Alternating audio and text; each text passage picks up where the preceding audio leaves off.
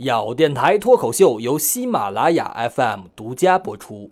咬是一种态度，咬是一种精神，咬就是跟牙死磕，咬是一种行为艺术，咬是不能拆开来写的两个字，咬是我要给你的快乐，咬文嚼字，咬牙切齿，咬血为毛，咬紧牙关，咬钉脚一。口咬定。沟通是一门艺术，口语的交流非常的重要。中国的汉字文化博大精深，每一个口字旁边都有它想表达的含义。口嘴伤人不是目的，沟通交流才是真谛。咬是一个电台。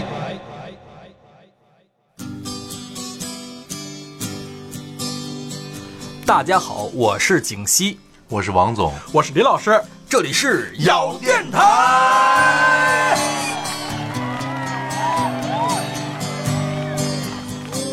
李家有一种老叫老师，哎，王家有一种老叫老鸨，古有一种老呢叫老叟，现如今有一种老啊叫老炮儿了。哎，最近几天呢，王家的老鸨就为了和本老叟与李家的老师一起看一眼老炮儿，哎特地从南方回到了北京。也就是说，今天各位咬客要注意了啊，王总是跟我们俩在一起来录制这档节目的。哎，一会儿拍张照片给大家先看一眼，看个仙儿啊。哎，不黑他了就。哎，今儿我们仨呀，刚刚一起看完了一部爱国主义教育片儿《老炮儿》。对据说啊，能看懂老炮儿的人都是真的北京人，嗯知道老炮儿是什么意思的，那都算地道的老北京了。嗯不过大家别误会啊，我们今天的这个话题呢，无意标榜说是北京文化或者北京范儿的好与坏啊，对因为不管你爱与不爱。这都是历史的尘埃，嗯我们被这个城市耳濡目染。其实每个城市也都是一样的，它都在那儿待着。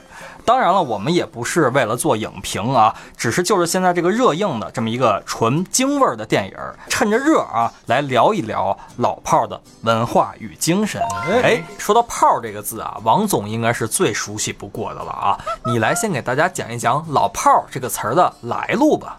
这老炮儿吧，其实呢，北京呢原来有一条胡同叫炮局，哦，你们家嗯哦，那个一般人都去不了啊。啊，常回家看看。胡同里呢有一个市公安局下属的治安处哦，专管小偷、流氓、打架等行为。很多人就说关在里边的那就是老炮儿了。哦，于是炮局就成了什么公安局啊、拘留所的这个代名词。哎我记得以前我们看过的一个电影啊，《阳光灿烂的日子》，哎是吧？哎，电影里边有这么一段情节啊，夏雨对着镜子自己跟自己吹牛，就有这么一段台词儿：“我他妈震东单、震西单，还震你们家炮局呢，对是吧？”哎这就是老炮的这个炮的由来哈哎。因此，说实话，老炮就是老进炮局的、老折进去的这批人。对，哎，这个词儿呢，应该是一个北京的俚语哈。以前我们说的老炮儿是泛指那些经常进局子的小痞子儿、小流氓。当然了，这里说的流氓无关道德啊，只是说北京人对那些小混混儿是吧？小这些哎地痞流氓的一种哎呃泛泛的称呼吧。所以说这个词儿可以说带一定的贬义色彩啊，没有人自称老炮儿是吧哎？老年间啊，都说了，就遇到这种人啊，躲远远的。嗯，但是呢，如今“老炮”这个词儿可有了新含义了，嗯被指那些曾经疯狂的老前辈，他们无论在哪个行业，一定都是资格老、经验丰富，倒成了褒义词了。比如我们每个行业都有老炮儿，应该是、嗯对，有那行业的老炮儿，什么唐朝、黑豹，哎，就算老炮儿了。就是玩音乐这圈儿的，哎做乐队圈儿的，玩摇滚圈儿的，嗯是吧？老炮儿。嗯，哎，李老师，那你瞧，像你这种社会闲散人士，嗯那你们这一挂的老炮儿，应该就是三毛了，是吧？哎，那是海派文化啊，不是京味儿文化。哎，那洗澡堂子里的老炮儿是谁啊？我不明白你在说什么，但是各位咬客可能会明白，是吧？请在我们的微信公众平台回复我们就好了。隔壁是吧？不是，那你想想啊，每个界都有自己的老炮儿。嗯，那你说那个 boy 那个老炮儿，他是不是就是石川翔了？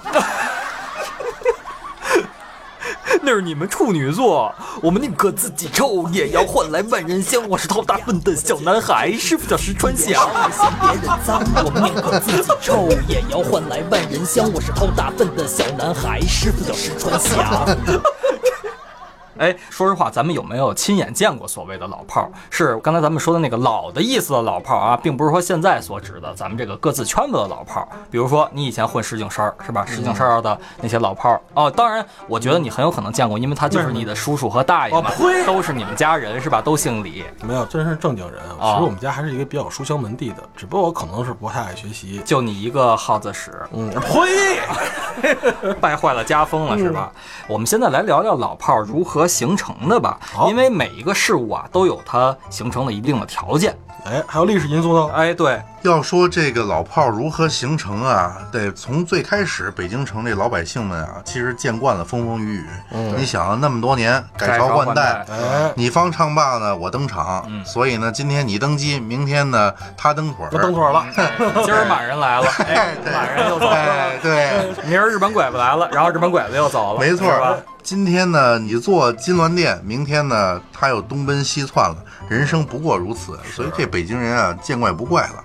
这座城里的大人物如过江之鲤，络绎不绝呀。嗯，所以呢，每天都在上演着形形色色的这种光怪陆离的故事吧，可以这么说。于是，自打新中国成立以来呢，老一辈无产阶级就当道了啊。这会儿到咱现在可就没变过了，是吧哎？风风光光的率领着人民一起奔小康了。当工农兵啊成为主导力量的时候啊，他们的孩子也没闲着。那会儿啊，北京城里边出现了两派文化，应该说是两个门派吧，有点类似于古代的这个武林争霸。可能咱们北京孩子应该都有所耳闻，或者我们都也在其中。一个门派呢，就是以工人子弟为代表的工人阶级，哎是的，是吧？胡同里边的这些市井文化，嗯还有一部分就是我们常说的一个大院文化，哎大院的子弟了。军字头的。哎军，队大院儿，对，王总应该就是大院里出来的孩子，嗯是吧？哎呀，这个可真不敢当啊！啊，你当年是什么大院呢？我那个也不算大院，也不算胡同，炮局，小天鹅，大炮局。从从洗浴中心出来的。你瞧，像李老师这样的工人阶级子弟就不用说了，是吧？呃，石景山一霸啊，当年这个我爸谁了？我爸你爸是不是首钢的？是吧？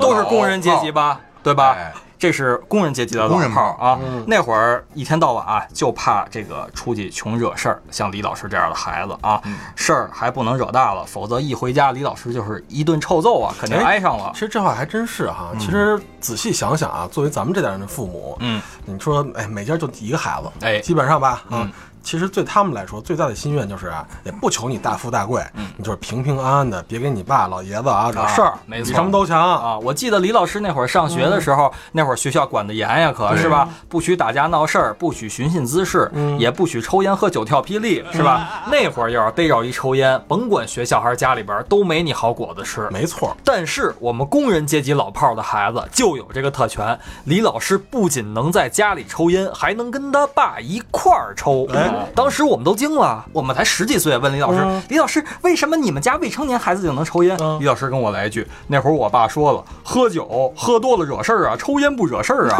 ”哎，这是真事儿啊，各位游客。哎，这就是工人老炮儿的子弟。但是大院儿的孩子，像王总这样的则不然，是吧？他信奉“老子英雄儿好汉，龙生龙，凤生凤”。什么王总爱玩动，后边我就不说了啊。打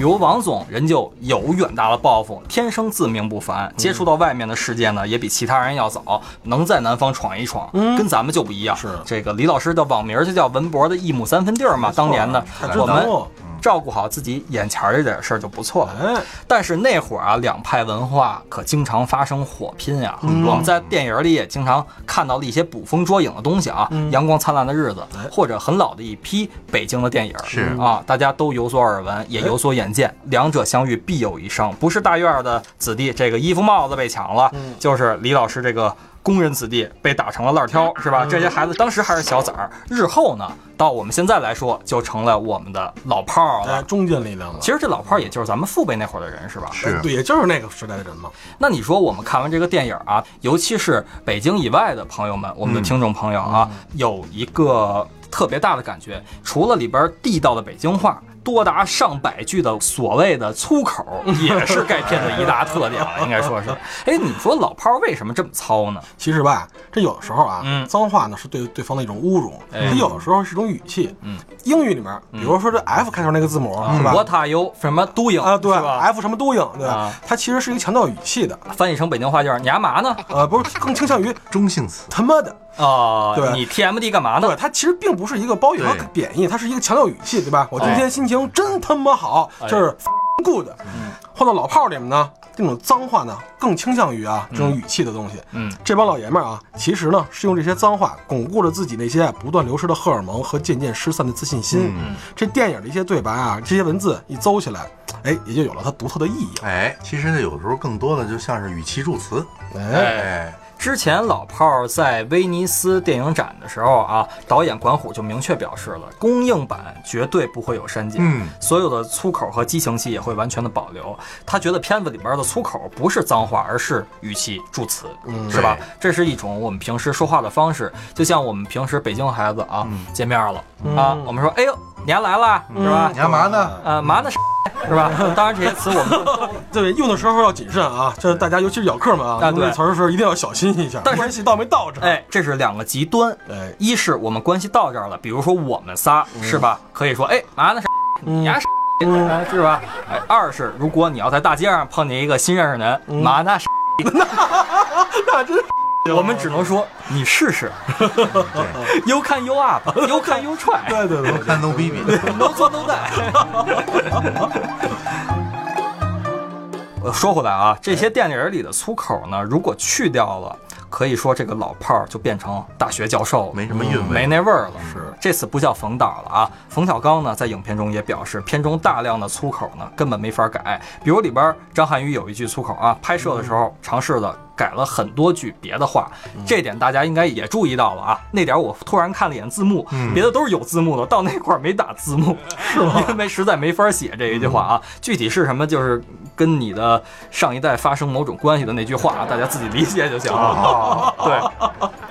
所以像这些话确实也是，如果里边的这些粗口一删改，这味儿就不对了，是吧？比如看见对方来了，按北京话说，两边要发生冲突的时候叫查架，是吧？嗯我们怎么说？我想和你上一辈发生某种不正当关系，嗯这叫打架了吗？我们叫叫气。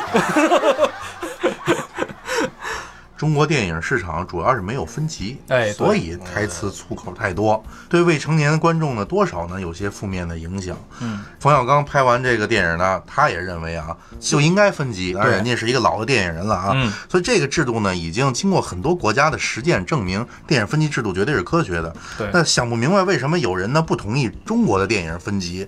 这个大家都说这个《教父》牛啊，这美国的影史的经典的影片啊。嗯他说要是把这个《教父》里头的这粗口都删了，嗯那还是人家西西里黑帮的感觉吗？那肯定就不是了。对，因为我们生活当中不只有红文化，还有。不能说是黑文化，应该说是一些市井的文化，对是吧？市井很接地气儿的东西，就像我们平时不仅只有光鲜亮丽的外表，是吧？出门驴粪蛋儿外面光，我们家里吃喝拉撒，你不拉屎，你不洗脚，那当然我们不洗问你呢，这老师你不擦屁股，是吧？那更脏了，那就是。所以说，呃，分级应该我觉得是未来的一个趋势吧。你比如说，甚至每一个人在不同的年龄阶段，他的接受程度和理解程度都是不一样的。哎，没错，其实这个分级制度早些建立，其实是更有意识的去保护那些未成年人。哎毕竟他们心智发育还没到那个阶段。没错一没错听这个，哎呦，这话我觉得挺顺口，大家都这么说，好像感觉很 fashion 似的，是吧？嗯接下来就说，嘿，干嘛呢？完了，对。就是这些话呢，是我们生活当中是在说，但是你不能在什么场合都说。哎，是吧？社交场合嗯肯定不行。王总正跟人签一个好几千万的大买卖，嗯突然，哎呦，咱行了，齐了，肯定不行了，是吧？这买卖就谈不成了嗯。你比如说，在美国啊，分级制度的电影体制下，这类粗口过多的影片一般都属于先制级。嗯，你像咱们是大波轰，行行行，不行，不对一竿子就这么一标杆啊。全年龄全适用。哎，对，如果这一标杆过了，那你甭管是零岁到一百岁都能进去看，对，是吧？但是你说能一样吗？是啊，很少有人像王总这样发育的这么早，从小就明白好多大人才懂的事儿。所以我特别不明白，为什么新版的《泰坦尼克号》把漏的东西给切了？哎呀，这东西其实我是觉得中国电影的这个审查机制啊，其实现在比相对于五六年前已经开放很多了。嗯对国家在这方面也在进步，嗯，对，这么认为的。没错没错其。实我还在琢磨，为什么三 D 版的字给切了？你瞧啊，在那种有限制级的体制下呢，比如说 像切了呢？像《教父》这样的电影，都属于限制级的，是吧？一般都是建议十七岁以上的人对是可以观看的对啊。当然，像王总可以去，是吧？嗯。我们说到这儿了，又回到这部影片的一些老北京话啊，抛去一些粗口里边这些北京元素，确实是足足的，可能确实也跟这个整个的主创人员都是一个北京的班底是分不开的。景吉老师应该考考我跟李老师。刚才我们说了啊，老炮儿不是一个人，而是一类人。这些人呢，是那些比如说仗义、耿直、执着、有阅历、真性情、讲规矩的人。而且就是坚持自己做人的原则。对，当然这么说，大家可不要理解错误了啊，这跟现在我们所说的高大上完全不一样。哎，你把他搁在胡同里边儿，那就是一个可能不起眼的小市民。嗯，但是他骨子里边儿可能透着一股这种老炮的劲儿，这种劲儿有的时候可能只可意会，不能言传。对而且还是在一个特定的范围和环境里面，他坚持着这种自己的行为准则。比如说啊，有一情节嘛，对吧？嗯你警察那城管，哎你该收东西收东西，这是情和理哎问题啊。对理你可以收东西，嗯，但是在情上面你不能穿嘴巴呀。有理有面儿，是吧哎？他们的生活状态基本上是影片里描述的啊。嗯你瞧，提笼遛鸟，虽然生活处在低处，但是是某一行业的资深人士，哎人对于某一方面有深刻的研究，是吧？有手艺人，也有尊严。你别招我，是吧？你跟我和和气气，有里有面儿，我也跟你好好的。嗯你要跟我装孙子，那是吧？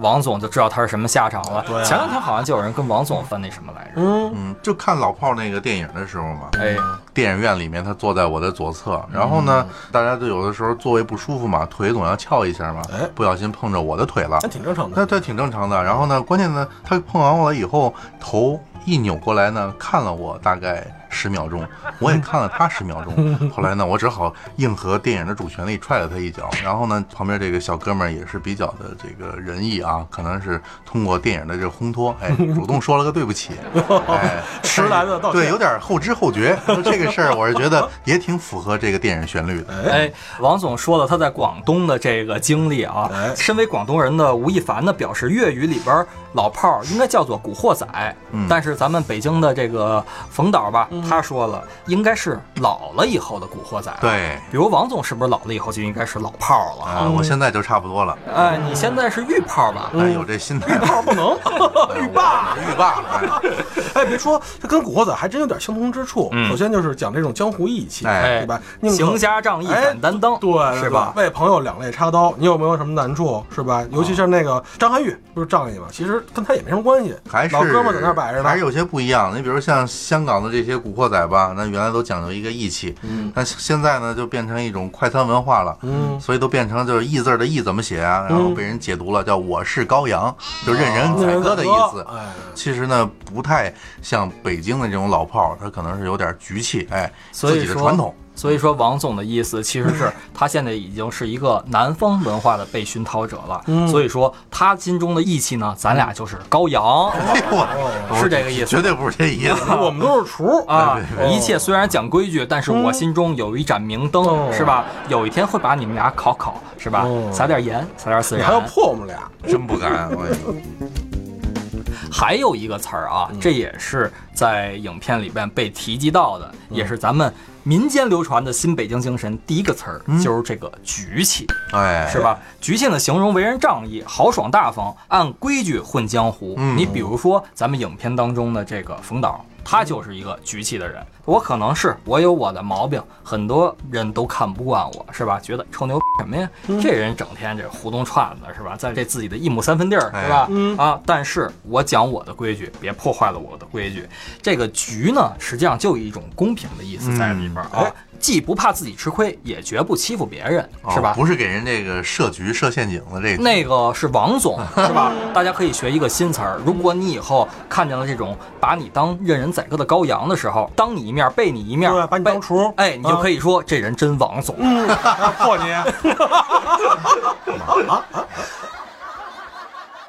不过呀，这部电影啊，北京人心里边儿可能痛快了。但是很多外地的朋友和咬客呢，有点不痛快，因为确实有时候有点难懂啊不，太能理解。嗯对吧都得？看那个括号里面的东西。对对，虽然这个出品方贴心的给剧中的地道的北京话都加了李老师说的括号里的注意，嗯对吧哎？呃，但有时候由于剧中的人物说话节奏太快了，根本来不及看这个注释。嗯因为可能听我们咬电台节目的听众，虽然尤其是我极力的说标准一些的普通话，或者说京普吧，不是一口京片子的味儿，但是北京话说话的语速确实是偏快啊。对这点我们承认，很多人根本来不及看注释，字幕就过去了。而且啊，有的词解释又非常的简单，比如一位东北的。观众啊，看完了以后就直接表示，那些地道的北京话让他觉得有点闹心，啊，这？我反正不太能理解。啊，个别北京话确实有点段位，挺考人的。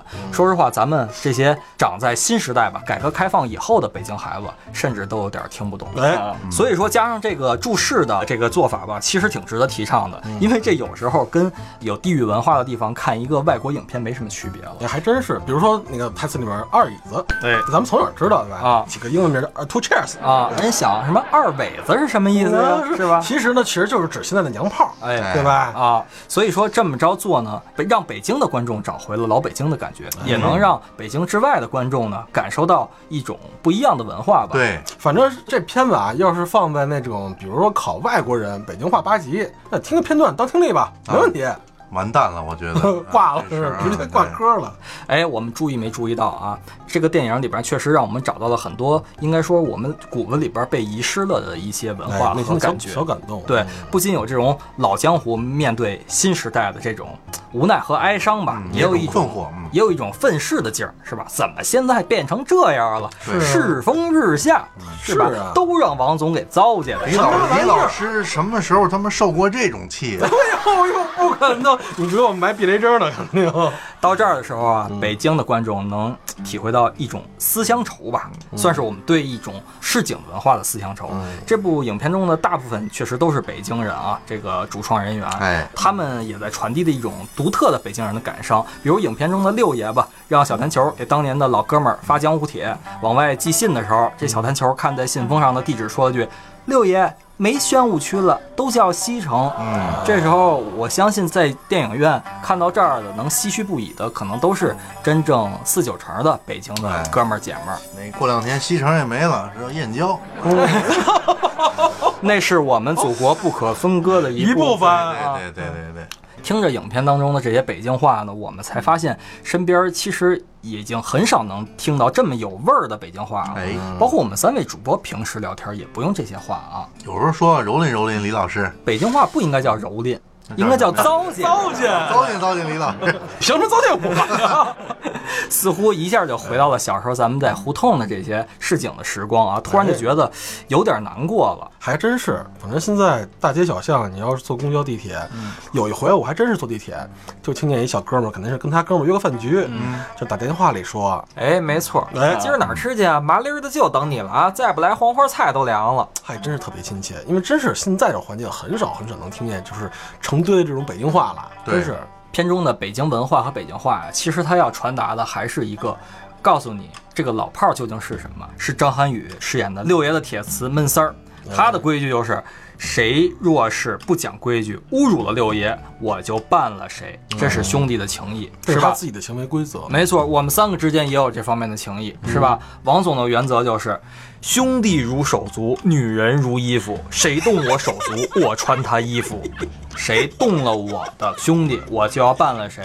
为什么我跟李老师出门都横冲直撞？是啊敢横着走，无非就是有这么一个朋友嘛。是要不然我们俩早就成怂炮了。所以我就跑到广州去了。赶紧躲着点，他俩老招事儿。王总啊，觉得有人的地方就有江湖啊。哎世界上只要还有一个老炮儿在，江湖就一定在，哎是吧？我们说到这儿了，我们再来说一说这个老炮儿在现代人的眼里是一个褒义词呢，还是贬义词呢？我觉得景琦老师说这褒义贬义呢，这个无法用这个好人和坏人单纯的去描述他们，哎没法用两分法分哎因为在这个社会上做了坏事呢，也不一定是坏人，有的时候你想想，做了好事儿呢，也不一定是好人。对，就拿王总举例吧，你说王总做了那么多什么天良的事儿吧，啊，我们还继续拿他当兄弟。没做什么伤天害理的事儿啊。比如说，呃，你去了那种地方，对吧？发生那种关系，他不一定是真爱，哎意思一样你。指的是很穷的地方吗？没有没有我就不知道了。他指的是菜市场，菜市场是吧？买菜的时候啊，对你比如像说吧，小偷偷了钱，哎但是呢，把身份证给人还回去了，没错，这叫规矩吧？对哎，这道义有道，哎嗯，城管呢管理无证经营是好事儿，可是呢打了人就破坏了规矩了，所以好人和坏人啊不在好事儿和坏事儿，就在一个规矩，没我是这么看的。其实六爷说过一句话，这个拿了人钱了，给人把身份证寄回去，是吧？里边这些东西都有用，对，特别有深刻的感受。说实话，甭管是这个钱包啊，各种东西吧，甭管是被偷了吧，还是你自己主动丢了，是吧？总有捡着的人吧？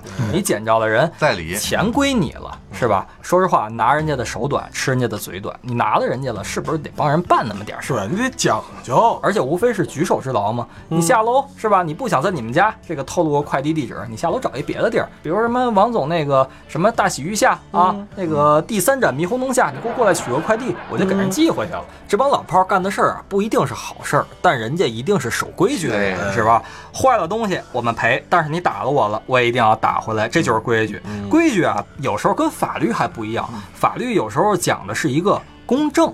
规矩讲的是公平，对是吧？没有那么多理可讲，但是真正的规矩呢，就是简单的道理：嗯杀人偿命，欠债还钱，是吧？有理有面儿，问路加个主语，大爷、师傅，您，这叫规矩，是吧？嗯自己做错了事儿，怎么都认罚。哎，我现在特别有一感触啊！嗯刚才您说到了一个公正和公平，你说什么是公正，什么是公平？我突然想起了一个例子来。好，比如说啊，我们为了公正啊，嗯啊，比如说我有一百块钱，我要发给咱们这些人，嗯，比如十个人吧，嗯每人发十块钱，这是公正。但是公平的，是你挣钱挣得多的，我少发你点儿；生活不好的，日子过得拮据的，我多发你点儿。哎这是公平。没错，哦哎，所以说这也是检验一个社会人们的道德准则的一个标准吧，是吧？老炮儿其实也没那么简单，我觉得老炮儿应该是老加上一个炮儿。你比如说灯罩吧，他就是老，他守规矩，但是比较懦弱一些，哎就是按咱北京话说。怂，怕事儿，对怂啊！但是三爷呢，他就是炮儿，一点就着，不管青红皂白，是吧？大炮仗啊！谁弄我六哥了，我就帮六哥干谁去，没错，是吧？这事儿咱没完啊啊。那个态度是，嗨，挨下抽嘛，我回家就就抽自己。对啊。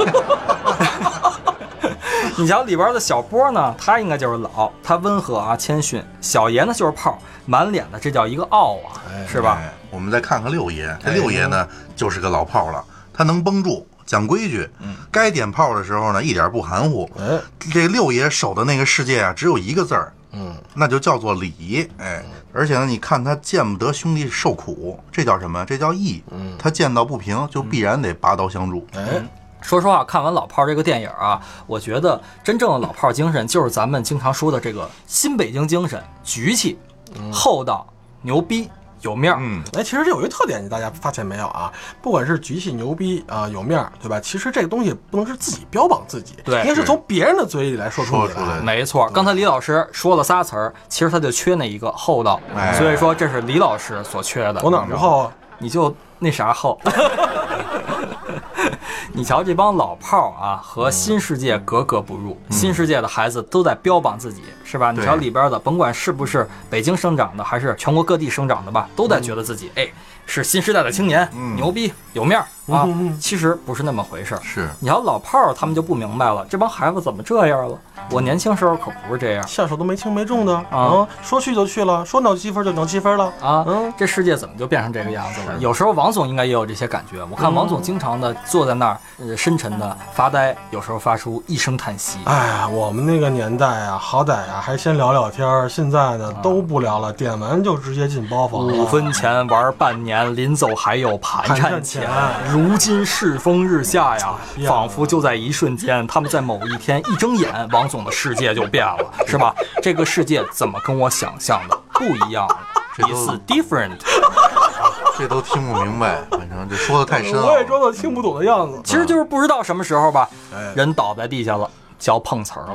哦，哦，啊，不知道什么时候，这群年轻人除了认识钱和快感，什么都不认了，是吧？连自己祖宗都不认了，理儿都没了，是吧？也不知道什么时候老街老巷都成了西城了，宣武没了，是吧？更不知道什么时候自己就变得这么老了。嗯啊，王总都变成了总了，李老师以前都是以李小师，现在变成李老师了，是吧？老炮儿们啊，生活在这个旧世界的视角里看这个新世界，却发现自己已经被锁在旧世界了。这也是我们看在里边，呃，经常有一些。新旧文化碰撞的场景，比如说他们在这个车库里边儿，啊、车的改装房里边明显感觉老炮儿他不是老炮儿的话，只是一个老人的话，哎。肯定会很不自在，对或者他整个的心态吧，都应该是非常难受的。但是这时候就显现出来何谓老人和老炮儿的区别了。对。老炮儿就像王总这样闲庭信步，胸有成竹，游刃有余。对我在那儿，甭管是什么地儿，嗯。是吧？不管你在哪儿，东莞语言角，都要听到我快乐的歌谣。哦耶！主要是因为我不在骑，我要再骑的话就更牛了。身上一条对啊洁白的哈达。对呀，我身上绑一条哈达。没有什么事儿不是一条塔达解决不了的。如果有的话，就给他两条。嗯，其实，在里边我印象特别深的一句话，我不知道各位听众啊，姚客还有两位主播有没有感同身受，就是三爷说的那一句话：咱们哪儿受过这个呀？对，李老师哪受过这种？哎呦喂！然后两行热泪就下来了。可是咱们目前啊，在成长的过程中，其实都经历过，不一定是挨大嘴巴，但是有的时候，我觉得宁可挨一个大嘴巴，有这个冷暖自知的事儿。像王总混职场这么长时间。平时他要是踏踏实实在家里待着，哪儿受过这个是吧？嗯王总，你说谁打过你大嘴巴？嗯，还真没有人扇过我，我反正就是见不得兄弟受气。你比如李老师原来老在我们录制节目的这个小区这个楼下停车，嗯那有好多的这个违章停车的就贴个条嘛，啊，贴个条按说停的违规就应该罚，这是局气。这是局气，公平是吧平对，但是你不能说来回来去的贴，这不行。我有一次就特别想替李老师没有没有，人贴的那个不是停车条了，人家那是辟邪符了，觉得这个车气不正。此车此车来自大石景山，与我们东方 CBD 气场不符，是是吧？后来我也发现有辆警车上面也贴条了，同样的位置，我心里就舒坦了很多了。哎，其实受过这气自。己给自己贴的啊。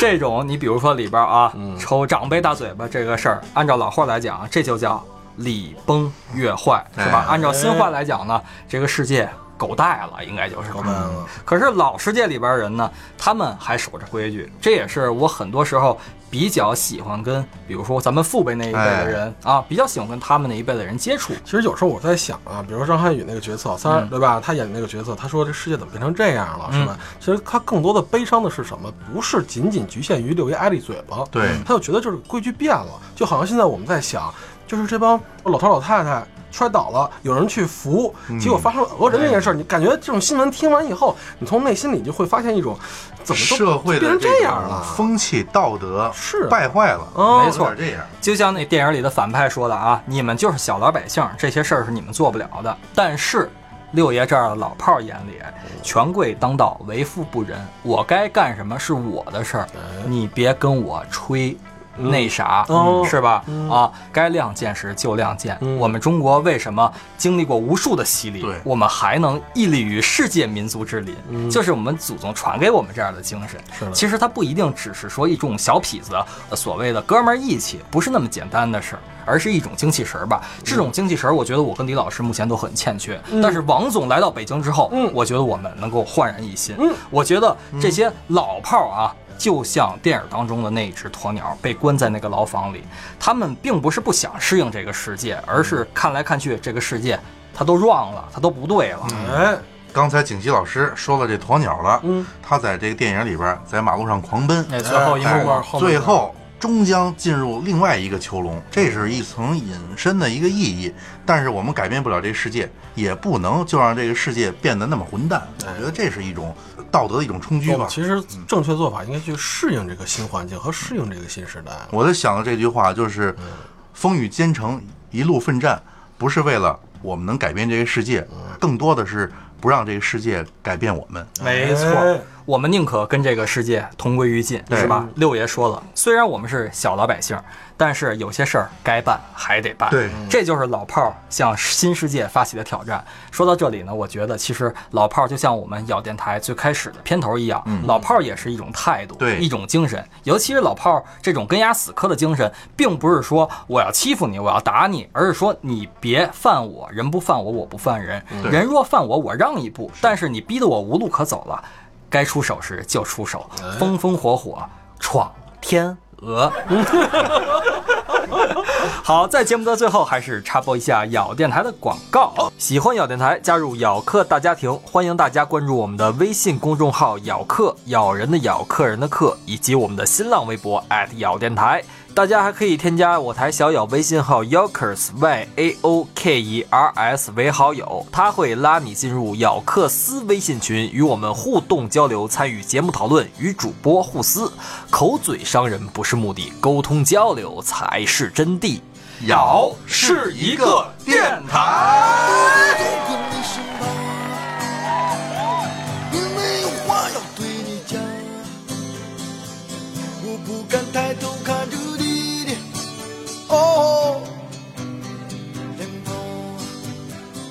哎，你说咱们仨老了以后能成为老炮儿吗？说实话啊，咱俩悬。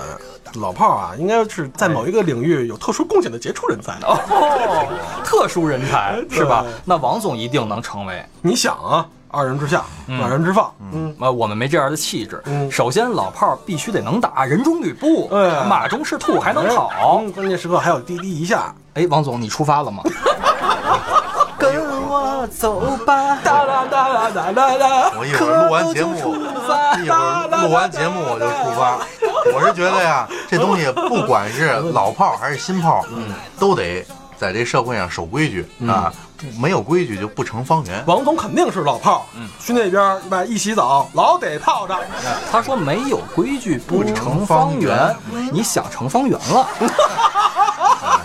我要告诉 他的前夫王刚，我微博圈儿一下方圆姐姐，看来你还真想成老炮儿啊！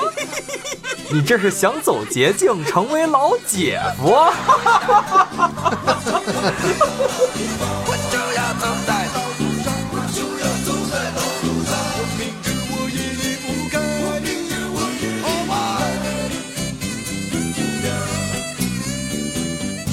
就要回到老地方，我就要回到老地方，我就要走在老路上，我就要走在老路上。我明知我也离不开，我明知我也离不开。我就要回到老地方。老炮儿是一种人，老炮儿更是一种规矩。我想我一辈子可能也成为不了老炮儿了，因为时代变了，人也变了。可江湖和规矩变了吗？而老炮们还记得年少时的猛吗？还记得年少时的梦吗？像朵永远不凋零的花，陪我经过那风吹雨打，看世事无常，看沧桑变化。那些为爱所付出的代价，是永远都难忘的啊！所有真心的、痴心的话，永在我心中，虽然已没有他。走吧，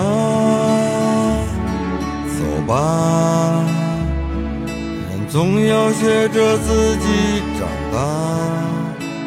走吧，走吧，人生难免经历苦痛挣扎。走吧，走吧，为自己的心找一个家。也曾伤心流泪，也曾黯然心碎，这是爱的代价。在本期咬电台脱口秀的最后，引用一段冯导哦不对，应该是新晋影帝冯小刚对老炮儿的解读。有人的地方都有江湖，这是江湖上的一种称谓。归纳起来，无外乎就是有情有义、有血性，有自己的原则和底线，同时又是不合时宜的。这种人是不会消失的。时代在往前走，但总有些人不愿意跟着时代走，愿意固守他们的那一套。今天十八九岁的孩子说的过去的那一批人，到现在就是我们这个岁数的。当今天的孩子们五六十岁的时候，会不会和那个时代的孩子也有一些隔阂和冲突呢？这个还会产生，老炮的精神会一代一代传承下去，只是也许那会儿不叫老炮了。所有真心的知仅此期节目，向离我们远去的老炮们致敬，希望他们的规矩不会在我们这一代丢失。我是景熙，这里是咬电台，我们下期再见。走吧，人总要学着自己长大。走吧，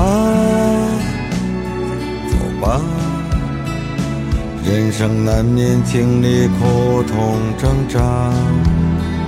走吧，走吧，为自己的心找一个家。也曾伤心流泪，也曾黯然心碎，这是爱的代价。也曾伤心流泪，也曾黯然心碎，这是爱的代价。Yo Radio。